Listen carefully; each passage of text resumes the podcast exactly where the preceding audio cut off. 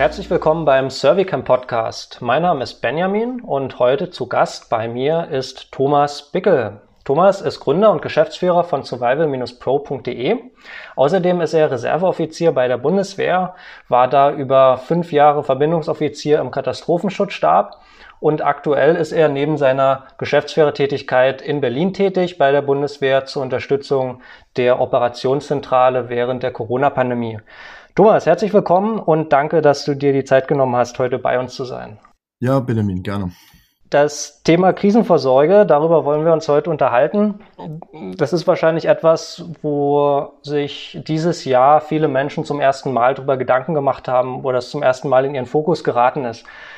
Kannst du uns zum Anfang kurz eine Übersicht geben, was dein beruflicher Hintergrund ist? Thema Katastrophenschutz, Thema Krisenvorsorge, was du für Erfahrungen da gemacht hast, in welchen Bereichen du da gearbeitet hast?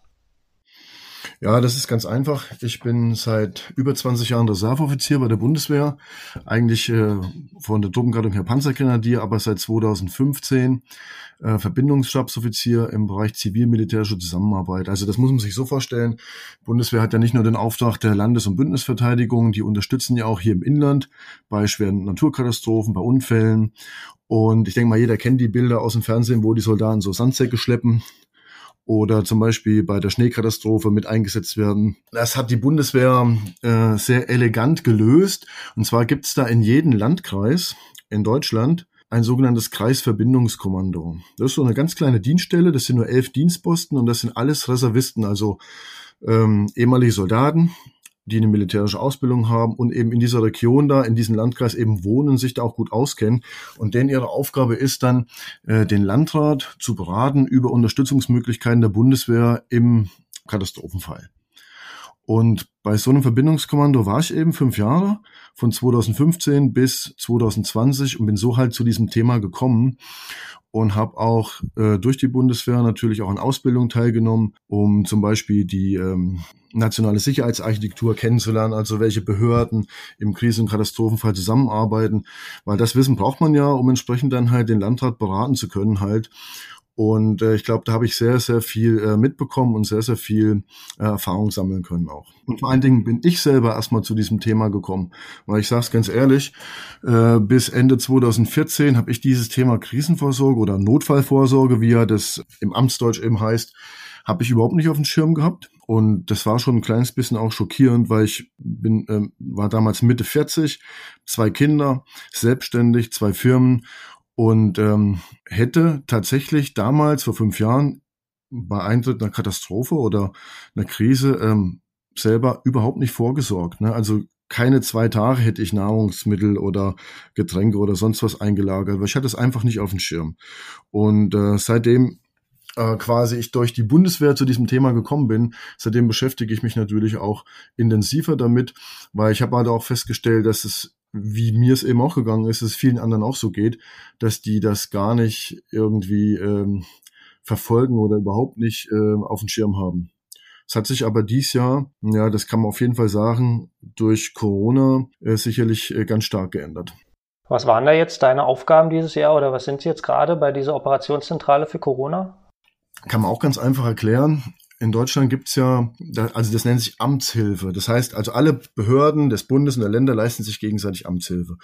Und die ähm, Behörden vom vom Landratsamt zum Beispiel, die stellen einen Amtshilfeantrag an die Bundeswehr, wenn sie zum Beispiel im Gesundheitsamt zu wenig Leute haben oder personelle Unterstützung brauchen. Und ähm, diese ganzen äh, Hilfeleistungsanträge, die werden halt zentral in Berlin zusammengefasst beim Kommando Territoriale Aufgaben der Bundeswehr und dort wird dann auch entschieden über die Hilfeleistung und die von dort aus koordiniert. Und ähm, ja, seit März oder eigentlich seit Ende Februar, seitdem diese Lage Corona deutlich zugenommen hat, wird da auch viel Unterstützung gebraucht und dann ist auch ähm, die OPZ, also Operationszentrale, nochmal personell verstärkt worden. Anfang dieses Jahres ging das ja los mit Corona und da hatte ich auch ein denkwürdiges Erlebnis. Und zwar ist ein Bericht erschienen, ein, ein Medienbericht, für den ich interviewt wurde. Und in diesem Bericht sind dann praktisch die Reporter danach noch auf den Alexanderplatz gegangen und an verschiedene Orte von Berlin und haben die Leute dort gefragt, Mensch, wenn jetzt ein Lockdown kommt, eine Quarantäne oder irgendwas passiert, Stromausfall, wärst du vorbereitet, wüsstest du, was zu tun ist, hättest du Vorräte da. Und einige der Leute haben dann gesagt, nein, mit der Begründung, das würde ja dann der Staat für mich tun, der würde sich dann um mich kümmern. Jetzt Frage zurück an dich.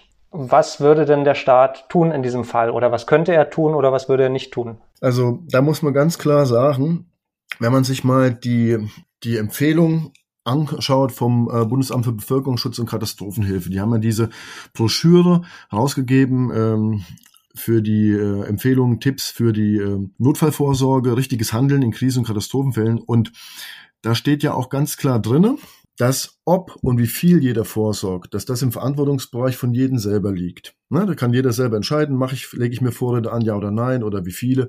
Aber da muss man eben ganz klar sagen, dass der Staat an der Stelle auch äh, Verantwortung abgibt. Weil viele denken wirklich, naja, wenn ein, eine Notlage eintritt, dann sorgt ja der Staat für mich. Da kommen ja die Rettungsdienste, Feuerwehr, THW oder vielleicht auch die Bundeswehr und hilft und unterstützt. Aber in einer Großschadenslage, wo sowas kapazitätsmäßig ja schon gar nicht möglich ist, dass die Rettungsdienste überall gleichzeitig äh, sein könnten, da ist es eben wichtig, dass man selber vorsorgt und das muss man auch verstehen dass hier keiner hinterher kommen kann und sagt, ja, Moment mal, ich denke, der Staat sorgt doch für mich. Nee, steht ja ganz klar drinne. Das liegt im Verantwortungsbereich von jedem Einzelnen. Was genau macht denn dann der Staat im Katastrophenkrisenschutz, wenn er dem Bürger nicht hilft? Was, was genau sind da die Aufgaben? Da muss man vielleicht mal ein bisschen weiter ausholen. In Deutschland ist es so, dass da unterschieden wird zwischen Katastrophenschutz und Katastrophenhilfe. Das sind jetzt zwar nur so Begrifflichkeiten, aber es geht hier tatsächlich, weil du auch danach gefragt hast, um die Aufgabenverteilung, vor allen Dingen zwischen Bund und Ländern. Also Katastrophenschutz, so die quasi die aktive Vorbereitung auf mögliche Katastrophen, das ist Aufgabe der Länder.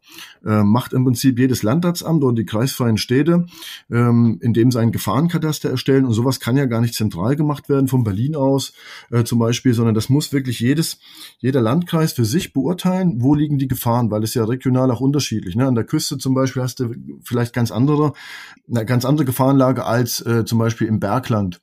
Oder ähm, nur mal als Beispiel, wenn du jetzt in einem Landkreis wohnst, wo zum Beispiel ein Atomkraftwerk wäre, dann würde das zum Beispiel auf diesen Gefahrenkataster auch ganz klar mit, raus, äh, mit draufstehen. Das ist der eine Punkt, dieser Katastrophenschutz. Und was jetzt die Aufgaben vom Staat, also vom Bund betrifft, die leisten sozusagen Katastrophenhilfe, zum Beispiel über das THW oder eben über die Bundeswehr, wenn eben die Behörden vor Ort eben zahlenmäßig nicht mehr in der Lage sind oder stärkemäßig das dann eher stemmen zu können. Und äh, das gibt es ein Verfahren dafür, das nennt man die sogenannte Amtshilfe. Okay, jetzt hast du gerade gesagt, auf der einen Seite, die Bürger müssen für sich selber sorgen, auf der anderen Seite leistet der Staat Katastrophenhilfe. Wie genau passt das zusammen? Naja, ich denke mal, wir sind äh, in Deutschland wirklich sehr gut aufgestellt. Also in Bezug auf diese nationale Sicherheitsarchitektur, also Behörden, die im Katastrophenfall halt tätig werden. Wie gesagt, zum einen die Länder und zum zur anderen Seite der Bund durch die Katastrophenhilfe, THW oder äh, die Bundeswehr. Was ich fragen wollte, ist für, für jemanden, der sich mit dem Thema noch nicht beschäftigt hat und sagen wir mal, der wohnt in Dresden, Hochwasser kommt. Jetzt wird auf der einen Seite gesagt, okay, es gibt äh, sowohl vom Land als auch vom Staat Systeme, die genau dafür ausgelegt sind, um da Hilfe zu leisten. Auf der anderen Seite wird gesagt, du musst selber für dich sorgen. In welchem Umfeld muss ich denn selber für mich sorgen und in welchem Umfeld kann ich denn Hilfe erwarten? Okay, das ist auch relativ einfach zu beantworten. Also bei der ähm, privaten, bei den privaten Aufgaben, die jeder hat, die Krisenvorsorge, da geht es ja darum, das ist ja das oberste Ziel, was auch das Bundesamt für Bevölkerungsschutz zum Beispiel empfiehlt, dass man in der Lage ist, so für zehn Tage ungefähr ohne Einkaufen auszukommen dass man also genug Vorräte hat, Lebensmittel, Getränke, aber auch Medikamente und so weiter, äh, Möglichkeit, äh, Strom unabhängig äh, die Wohnung zu heizen oder sich ein Essen zu, zuzubereiten und so weiter. Das hängt wieder damit zusammen, dass die Behörden im Krisen- und Katastrophenfall ja niemals bei einer Großschadenslage überall gleichzeitig sein können. Es kann ja zum Beispiel sein, du wohnst in einer Gegend, wo vielleicht zwei, drei Tage lang gar keiner hinkommt, wo es eben dauert, bis diese staatlichen Maßnahmen flächendeckend greifen. Und ähm, deswegen gibt es diese Empfehlung vom BBK, um eben diesen Zeitraum zu überbrücken, bis die staatlichen Maßnahmen eben greifen. Also Hilfe kommt, das ist klar, aber es kann eben sein, dass das nicht von jetzt auf gleich funktioniert bei einer Großschadenslage, weil die niemals die Rettungsdienste äh, überall gleichzeitig sein können. Das ist der Punkt. Was sind so die Lagen oder die, die Szenarien, auf die sich äh, die Bund und die Länder besonders vorbereiten? Ja, das ist ja, wie gesagt, individuell unterschiedlich. Ich weiß zum Beispiel von, von meinem Landkreis, wo ich hier wohne, Schmalkalden-Meiningen, äh, dass da eine große Rolle spielt ähm, der Bereich Tierseuchen. Ja, wir haben zum Beispiel hier bei uns im Landkreis sehr viel ähm, Tierhaltung und ähm, wenn da eben eine, ein solchen Ausbruch eben wäre, das hätte eben äh, weitreichende Folgen eben auch auf, auf den wirtschaftlichen Bereich. Und ähm, das ist zum Beispiel ein Punkt, wo hier bei uns im Landratsamt oder im Landkreis halt speziell halt Überlegungen angestellt werden, wie können wir dann in so einem Fall äh, was machen. Also da, da gibt es quasi Pläne, wo man sagen kann, okay, dann werden diese Maßnahmen äh, vorgenommen, der und der macht das dann, dass man nicht erst, wenn der Fall eben eintritt, sich Gedanken macht, okay, wie macht man das jetzt, sondern dass man halt wirklich vorher sich überlegt, was könnte passieren und wie reagieren wir darauf. Das sind so die äh, Maßnahmen, die jetzt der Katastrophenschutz quasi macht. Wenn wir jetzt mal zum Anfang des Jahres zurückgehen, zur Corona-Pandemie, der Anfang im Februar, im März, gab es so ein Szenario in der Planung? Hatte man sich darauf vorbereitet? Also ich glaube, auf Corona, da hatte sich keiner vorbereitet. Sowas konnte man sicherlich nicht planen. Und das ist ja auch sicherlich eine Sache, die dann nicht nur regional ist, sondern auch äh, ja, deutschlandweit und nicht nur in Deutschland, auch in Europa und weltweit halt. Und ähm, dass bei gerade bei dem Fall äh, Corona, wo jetzt diese äh, Testungen gemacht werden, die Gesundheitsämter arbeiten mit den Kontaktnachverfolgungen, die dann ja irgendwann mal personalmäßig ähm, quasi überlastet waren, so dass eben äh, viele Landkreise Amtshilfe beantragt haben bei der Bundeswehr, um die Gesundheitsämter mit zu unterstützen ich denke mal, sowas in den Ausmaßen, sowas konnte man nicht äh, vorsehen oder sich gezielt auf sowas vorbereiten. Übrigens, die Bundeswehr selber bildet ja auch nicht Katastrophenhilfe aus oder stellt irgendwie ähm, Einheiten bereit dafür, sondern die hilft, das muss man auch wissen, immer nur subsidiär und temporär. Das heißt also wirklich im Falle, wenn die Behörden sich an die Bundeswehr melden, äh, wenden bezüglich Amtshilfe und Unterstützung. Dann prüft die Bundeswehr, haben wir die Fähigkeiten, haben wir das Personal, können wir das leisten, ist das rechtlich auch äh, durchführbar und wenn die Bundeswehr kann und wenn sie darf, na dann helfen sie natürlich auch. Ne? Aber die stellen jetzt nicht vorher schon, ähm, also machen keine Ausbildung dahingehend und stellen keine Einheiten ab, die dann heißen Katastrophenhilfe oder sowas. Ne? Die stellen sozusagen Manpower zur Verfügung oder Frauenpower die dann dorthin geht, wo es gebraucht wird. Genau so ist es. Und jetzt für Corona ist so ein kleiner Spezialfall, als es dann im März losging und da hat die Bundeswehr, das ist auch einmalig oder erstmalig in der über 65-jährigen Geschichte der Bundeswehr, sind tatsächlich äh, Kontingente zur Verfügung gestellt worden für Hilfeleistungen. Das hat es vorher also noch nicht gegeben, aber das wurde eben entschieden, so im März, wo eben absehbar war, dass wirklich in großer Anzahl äh, Hilfeleistungsanträge an die Bundeswehr gestellt werden.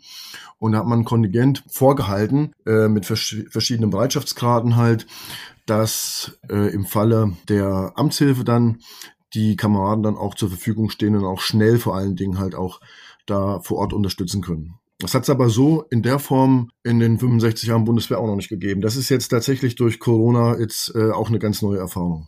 Inwiefern unterscheidet sich das zu Fällen zum Beispiel bei den Hochwassern in den letzten Jahrzehnten, wo ja auch die Bundeswehr eingesetzt wurde? Ja, bei den Hochwasserfällen ist ja immer so, dass es meistens ja regional begrenzt ist, vielleicht in einem Landkreis oder in einem Bundesland. Und da ist es so, dass natürlich da erstmal die, die Rettungskräfte vor Ort, also sprich so diese üblichen Player wie Feuerwehr natürlich, äh, aber auch das THW, die Rettungsdienste, dass die vor Ort natürlich erstmal äh, tätig werden und äh, wenn die zahlenmäßig nicht ausreichen sollten, dann eben Hilfe aus den Nachbarlandkreisen oder Nachbarbundesländern kommt.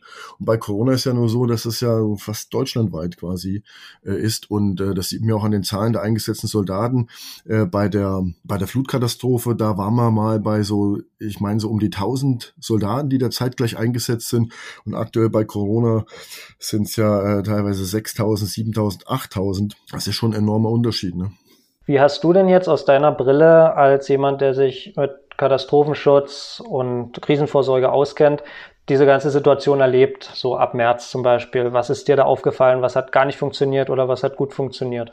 Na, was mir aufgefallen ist natürlich, erstmal in Berlin, ich bin ja jede Woche in Berlin vor Ort und wo die, dieser erste Lockdown kam, wie, wie tatsächlich menschenleer plötzlich die öffentlichen Verkehrsmittel auch waren. Also das war schon äh, drastisch festzustellen, auch bei den äh, bei Zugverbindungen und so weiter. Plötzlich waren da ganz, ganz wenige Menschen nur noch unterwegs. Und in Bezug auf die Versorgung und auf die Krisenvorsorge denke ich, dass das bei vielen auch letztendlich dann der Auslöser war, doch mal zu sagen, wir müssen uns jetzt mal wirklich äh, Nahrungsvorräte zulegen für den Fall, dass eben Versorgungsengpässe entstehen. Aber wir haben ja Gott sei Dank gemerkt, unser Einzelhandel ist ja da wirklich gut aufgestellt. Also ich denke, bis auf die Regale, die gelegentlich mal leer waren von Klopapier, weil da die Leute irgendwelche Panikkäufe gemacht haben, Klopapier, Nudeln und so weiter, ähm, ist die Versorgung doch ganz gut ähm, auf hohem Niveau äh, geblieben. Das kann man ganz, ganz gut beobachten. Was ist deine Theorie dazu, warum ausgerechnet das Klopapier ausverkauft war? Ah, ganz ehrlich, äh, weiß nicht, was da in den Leuten vorgeht. Das ist schon irgendwie so ein kleines bisschen, hat so eine lustige Komponente.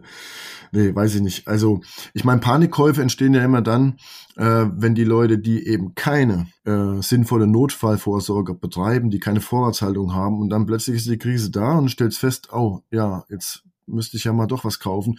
Und ähm, da hat ja auch die Kanzlerin gesagt im Fernsehinterview, dass äh, Hamsterkäufe unsolidarisch sind und auch unnötig. Und da hat sie auch vollkommen recht, weil jemand, der eine normale Vorratshaltung macht, so wie es das BBK eben auch empfiehlt, der hat ja Vorräte ohnehin zu Hause und der muss da nicht panisch losrennen und irgendwelche Sachen kaufen, die er vielleicht dann gar nicht braucht oder dann entsprechend auch anderen Leuten das äh, wegkauft. Ne? Aber warum ausgerechnet Klopapier? Ja, weiß ich auch nicht, ist so ein bisschen eher zum Schmunzeln. Auf der anderen Seite habe ich häufig den Eindruck in, in, Berichten, in den Medien, in Zeitungen, im Fernsehen, im Radio, dass das Thema Hamstern oder dieser Begriff Hamstern im negativen Sinn eher für die Leute eingesetzt wird, die Krisenvorsorge betreiben. Also die sagen, ich lege mir schon vorher einen, einen Vorrat an. Äh, das, das Bundesamt, der Herr de Maizière hatte ja auch vor einigen Jahren diese, diese Bestimmungen da neu aufgelegt und dann wurde das so als die Hamsterregelung oder sowas in der Richtung da verschrien teilweise. Ja, ist richtig. Aber das war nur von, den, von der Boulevardpresse, von der Bildzeitung. Da stand da ganz groß drin die Hamsterliste der Bundesregierung. Und das ist aus meiner Sicht einfach eine absolute Falsch- und Fehlinterpretation. Und ähm, das Papier, was da überarbeitet wurde, das ist das Konzept der zivilen Verteidigung, also ja auch besser bekannt als unter ähm, dem Zivilschutzgesetz. Und das ist ja da, worum es geht, dass die Regierung den Bürgern empfiehlt, eben für zehn Tage Vorräte anzulegen. So, und das ist sinnvoll und das ist ja auch nicht neu, das gibt's ja schon ewig. Äh, früher waren es sogar mal 14 Tage, die empfohlen worden sind vom Amt. Das ist ja quasi reduziert mit der ähm, Aktualisierung. Ich meine, 2016 wäre das gewesen, auf 10 Tage. Und ähm, aus meiner Sicht ist das ganz klar, das hat überhaupt nichts mit Hamstern oder sonst was zu tun. Es geht ja, wie gesagt, darum, dass man so einen kleinen Puffer hat zu Hause. Für den Fall, dass man eben für ein paar Tage eben nicht einkaufen kann. Da muss ja nicht immer gleich die große Krise ausbrechen. Es ist ja sowieso immer sinnvoll, Vorräte zu haben. In der Gastronomie, im professionellen Bereich ist das ja auch normal, weil du weißt ja nie, wie viele Gäste kommen jetzt noch am Wochenende. Kommen vielleicht ein paar mehr als geplant und man muss immer ein paar Sachen haben. So, und äh, im privaten Haushalt ist das äh, auch sinnvoll. Das wird ja auch nicht nur empfohlen von der Regierung, das ist ja auch also nur mit Vorteilen verbunden, so wie ich das sehe. So und meiner Meinung nach hat das überhaupt nichts mit Hamstern zu tun. Das ist ein Begriff, den die Bildzeitung äh, da verwendet hat und das finde ich grundsätzlich falsch. Aber mein Tipp hier einfach Bitte informiert euch über solche Sachen nicht ausschließlich aus der Boulevardpresse, sondern man kann ja auf der Seite vom Bundesamt für Bevölkerungsschutz und Katastrophenhilfe bbk.bund.de kann man ja diese Tipps kostenlos als Broschüre PDF äh, downloaden und da eben nachlesen. Ist ja für jedermann zugänglich, ist ja gar kein Problem. Und ja, wie gesagt, nicht so viel vielleicht auf diese reißerischen Überschriften der Boulevardmedien geben. Hast du den Eindruck, dass sich da was geändert hat in der Berichterstattung, in der Ausrichtung oder im Ton in den letzten Jahren? Thema Hamsterliste oder? Nee, also ich glaube, die machen das immer ähm, mehr oder weniger äh, äh, fallbezogen. Also wenn jetzt da durch die Medien, 2016 ging das ja durch alle Medien, ne, da diese Überarbeitung vom Zivilschutzkonzept. Und ähm, da war das mal eine Zeit lang äh, Thema halt, aber seitdem lange, erstmal lange nicht. Erst wieder im März, äh, kurz vorm ersten Lockdown. Also da war ja bei Bild.de auch ähm, nochmal explizit dargestellt, wie die Vorratshaltung eben aussehen sollte, was man für Vorräte äh, sich anlegen sollte. Und äh, da wurde dann nochmal aktuell darauf Bezug genommen. Also 180 Grad Drehung bei der Bildzeitung. Naja gut, die berichten halt auch immer das, was eben aktuell äh, quasi Trend ist, was halt in ist. Und äh, das kann dann nach einem halben Jahr eben schon wieder out sein. Ne? Da interessiert das dann keinen mehr. Aber ich finde, das ist halt ein Thema, was immer aktuell ist weil bei der Krisenvorsorge geht es ja im Wesentlichen um äh, Sicherheit und um Unabhängigkeit im Krisenkatastrophenfall. Und das sind ja Sachen, die kommen ja nie aus der Mode. Also das ist ja immer äh, meiner Meinung nach aktuell. Ähm, nur für die äh, ja für die Gesamtbevölkerung sicherlich immer nur punktuell, wenn es dann mal in die Schlagzeilen kommt. Häufig taucht dann auch der Begriff Prepper auf und Prepping. Für manche Leute ist es das Gleiche, also einfach, ich habe ein Vorrat zu Hause, ich betreibe Krisenvorsorge, das ist Prepping. In der öffentlichen Wahrnehmung habe ich den Eindruck, ist es eher so, also es gibt die Leute, die betreiben Krisenvorsorge und dann gibt es die Leute, die übertreiben das, das sind die Prepper. Wie siehst du das? Also das, das Wort Prepper selber ähm, verwenden wir überhaupt nicht mehr. Also im offiziellen Rahmen sowieso nicht. Das ist ja irgendwie so eine Art Trendwort, was von USA da irgendwie mal rüberkam. Und ich sagte ganz ehrlich, hättest du mich 2015 gefragt, ob ich mich persönlich auch als Prepper sehen würde, hätte ich vielleicht sogar noch Ja gesagt damals. Aber da wussten wir ja auch noch nicht das, was wir heute wissen. Und heute wissen wir, dass ähm, zumindest Teile der Szene hier in Deutschland wohl da auch im Verdacht stehen, ähm, sich nicht nur auf irgendeine Krise vorzubereiten, sondern die sogar noch herbeizuwünschen und irgendwelche Verbindungen zu äh, Reichsbürgern und sonst was da zu pflegen. Und äh, da kann man sich einfach nur distanzieren von. Das macht doch keinen Sinn. Und ähm, die Berichte über sowas haben natürlich in, in der Presse zugenommen, das muss man schon sagen. Ne? Aber ähm, ich denke, das Wort Prepper wie gesagt, wir verwenden das überhaupt nicht mehr und ähm, haben das auch aus allen offiziellen Dokumenten entsprechend entfernt. Und ich denke, dass das Wort Prepper auch äh, verbrannt ist. Für jemanden, der noch nicht sich mit dem Thema großartig beschäftigt hat, der aber überlegt, Mensch, das wäre eigentlich mal ganz sinnvoll, sich so einen Vorrat anzulegen was, äh, wo, wo fange ich an? Was wäre denn jetzt sinnvoll, um beispielsweise so eine Situation wie im März völlig gefahrlos über, zu überstehen? Denn wir wussten ja im März noch nicht, wie schlimm es wird. Es hätte ja auch sehr viel schlimmer kommen können, als es dann tatsächlich gekommen ist. Und äh, wenn wir jetzt tatsächlich mal davon ausgegangen wären, wir hätten dann eine Situation, eine Epidemie, eine Pandemie, die so schlimm ist, dass auch der Supermarkt nicht mehr aufmachen kann für eine gewisse Zeit. Wo fange ich an? Was brauche ich dafür? Ganz, ganz einfach. Wenn ich die Empfehlung, die das BBK gegeben hat in dieser Broschüre, wenn ich die umsetze, eins zu eins, da bin ich aus meiner Einschätzung erstmal für 99 Prozent aller möglichen Szenarien hier gut vorbereitet. Ja, also das heißt, für zehn Tage Vorräte zu Hause, mehr bedarf es eigentlich gar nicht. Man muss halt immer gucken, wie viele Personen leben im Haushalt, Familie, Nachbarn, Freunde, Bekannte. Man kann natürlich auch ein bisschen mehr sicherlich lagern. Also ich habe jetzt auch mehr als zehn Tage Vorräte.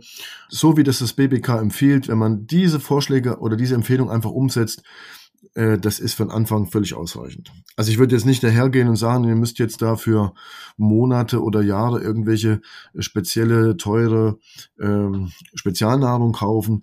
Das machen auch manche, natürlich, aber die Empfehlung vom BBK, jetzt sage ich es zum dritten Mal, wenn man die umsetzt, ist man äh, sehr gut aufgestellt. Und das BBK empfiehlt dir diese zehn Tage. Jetzt hast du gesagt, du hast Vorräte für länger. In, für welche mhm. Fälle würdest du in jemandem empfehlen, das auch für länger als zehn Tage zu machen? Na, empfehlen gar nicht. Ich würde ganz einfach nur anregen, wie es bei mir halt war. Ich stelle mir halt die Frage, und viele andere stellen sich die Frage ja auch, äh, was ist denn, äh, wenn nach diesen zehn Tagen hm, diese Krise oder dieser Versorgungsengpass eben nicht vorbei ist? Ja, ist ja absolut legitim und ähm, das sagt ja das BBK auch ganz klar. Ähm, ob man Vorrat anlegt und wie viel man Vorrat anlegt, das liegt ja in jedem sein eigenen Ermessen. Aber das ist aber eine ganz normale Geschichte. Das ist wie wenn du ein Auto kaufst. Äh, die Frage nach der Notwendigkeit ist bei jedem ja unterschiedlich. Der eine sagt, mir reicht ein alter äh, VW Golf und der andere sagt sich, nee, ich brauche Ledersitze, ich brauche dieses und jenes. Es muss mindestens Mercedes sein. Das ist absolut notwendig.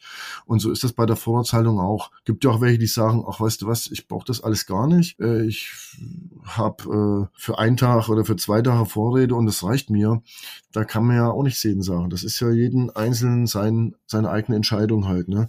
Und der eine sagt halt, ja, zehn Tage, wenn ich die Empfehlung der, vom BBK umsetze, ist das ausreichend. Und gibt aber sicherlich auch Leute, die sagen, äh, das ist ja nur eine, eine Mindestempfehlung. Ne? Ist ja nicht verboten, mehr Vorräte zu, zu halten.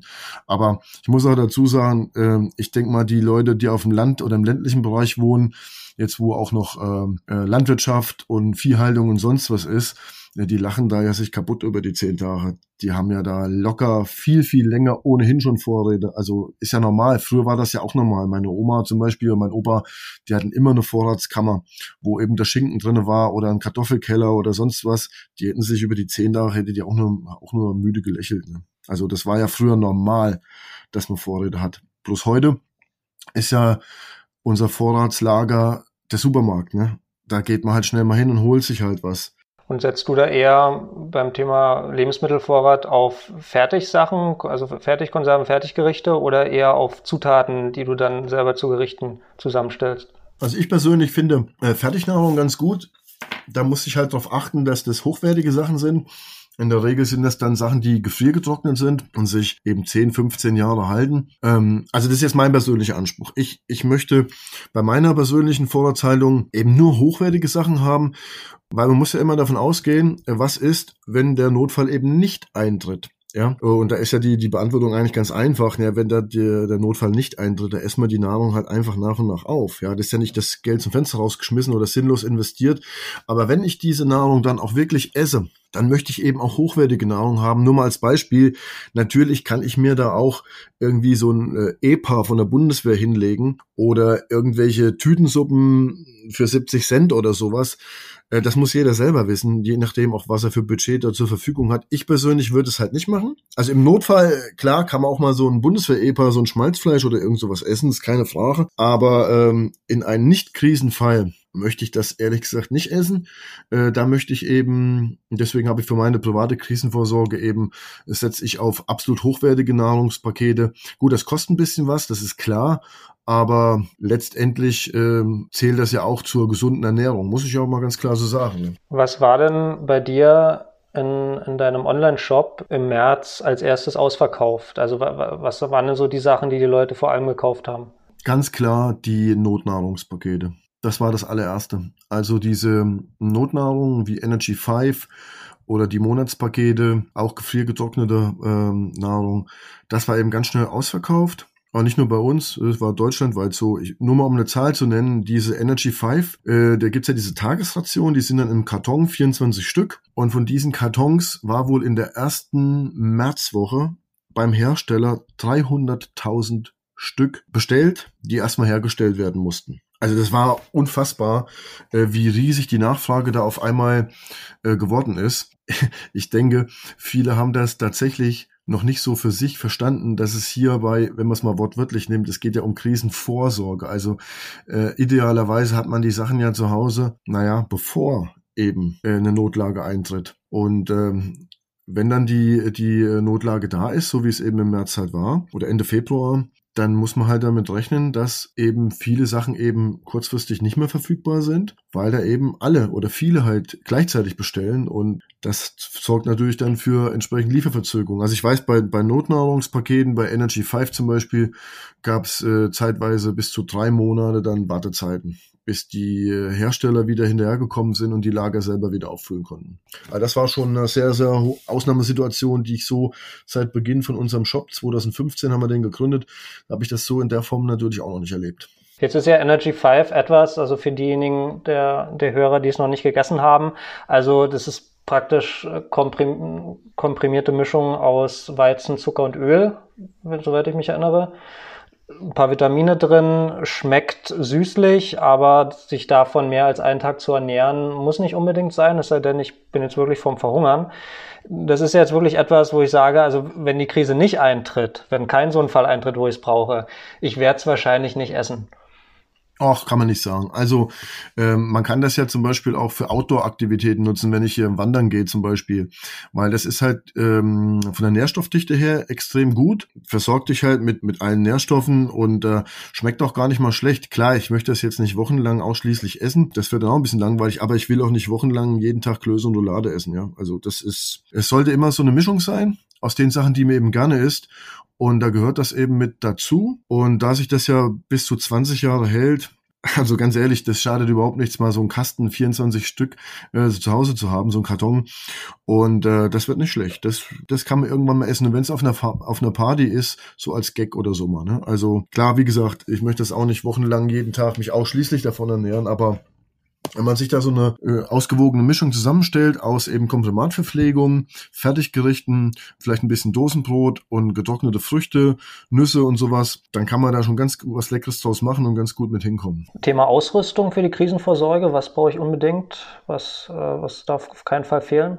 Äh, da auch äh, zwei Punkte. Erstens guckt in die Broschüre vom BPK, da steht genau drin, was man auch braucht, zum Beispiel äh, Stichwort Fluchtrucksack oder wie es im äh, Behördendeutsch heißt, Notfallgepäck, äh, was da alles drin sein muss. Auf jeden Fall ganz wichtig, die Möglichkeit, sich Nahrung äh, eben zu erhitzen, warm zu machen, also sprich ein ganz normaler Campingkocher, handelsüblich, ausreichend Kartuschen, auf jeden Fall Kerzen, Batterien für Taschenlampen und so weiter. Also ich zum Beispiel habe ähm, kistenweise Kerzen, die habe ich mir irgendwann mal im, äh, im Januar bei, bei einem großen Möbelhaus gekauft, das mit den vier Buchstaben, wo die da im Angebot waren die sollte man immer zu Hause haben. Kerzen, Feuerzeuge, entsprechend äh, Ladegeräte oder ähm, äh, Batterien, Akkus, äh, Powerbanks, das ist ja Standard. Also ich kann mir zum Beispiel nicht, nicht mehr vorstellen, auch wenn ich unterwegs bin, ich habe immer eine Powerbank zum Beispiel dabei. Das ist wichtig.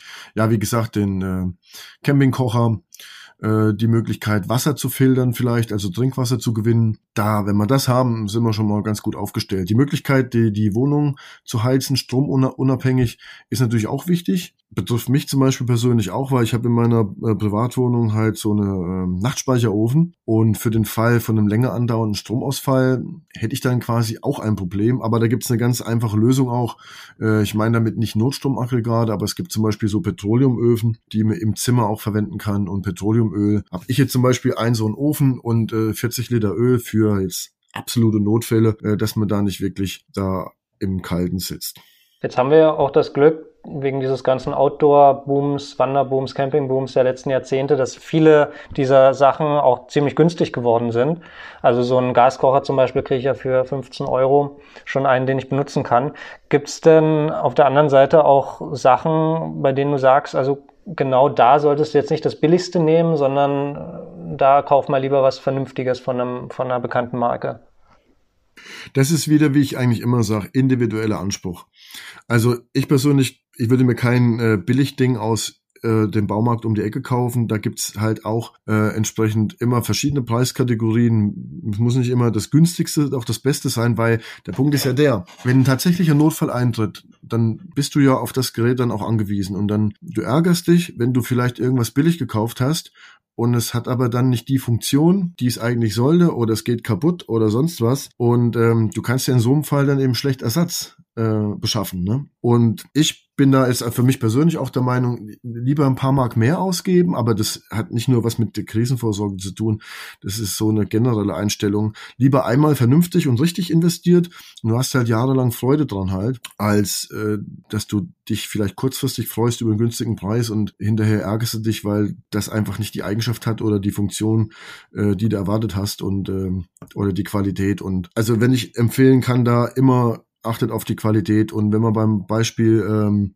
Campingkocher sind, äh, auch da gibt's eben ähm, Geräte, im, im höheren Preissegment, die eben deutlich zuverlässiger sind, auch viel, viel einfacher in der Handhabung zum Beispiel, weil, na gut, das ist wieder ein ganzes Thema für sich bei den, bei den Campingkochern. Also ich habe mich zum Beispiel für einen entschieden, wo gleich so ein Komplettsystem ist, wo direkt gleich ein Windschutz noch dabei ist, es ist direkt dabei noch ein passender Topf, ein passender Deckel, alles aufeinander abgestimmt, quasi so ein Komplettsystem. Da liegt man preislich auch schon wieder so bei äh, vielleicht 80, 90 Euro, aber das ist ja das, was ich meine. Das ist einmal richtig, ja, so ein Gerät, was auch wirklich äh, die Profis benutzen, als irgend so ein billig, billig, da mal schnell um die Ecke im Baumarkt oder sowas gekauft. Aber ganz klar, das muss jeder für sich selber entscheiden, was er da für Ansprüche hat und natürlich auch entsprechendes Budget halt, was zur Verfügung steht. Das ist ja auch klar. Wie beim Auto, ne? Ganz normal. Thomas, vielen Dank, dass du mit uns den Podcast gemacht hast. Ich fand ihn sehr interessant und ich hoffe, unsere Hörer können da auch was draus ziehen. Möchtest du noch irgendwas sagen?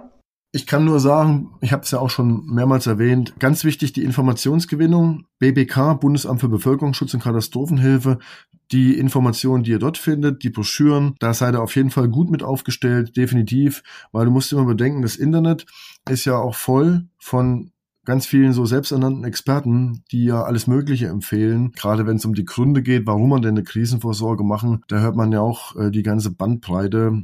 Ich kann nur empfehlen, bei einer professionellen oder wirklich ernsthaften Krisenvorsorge wirklich die amtlichen Bezugsdokumente halt zu verwenden. Und die sind nicht schwer zu finden, bbk.bund.de. Da kann man auf jeden Fall nichts verkehrt machen. Thomas, vielen Dank und vielleicht bis zum nächsten Mal.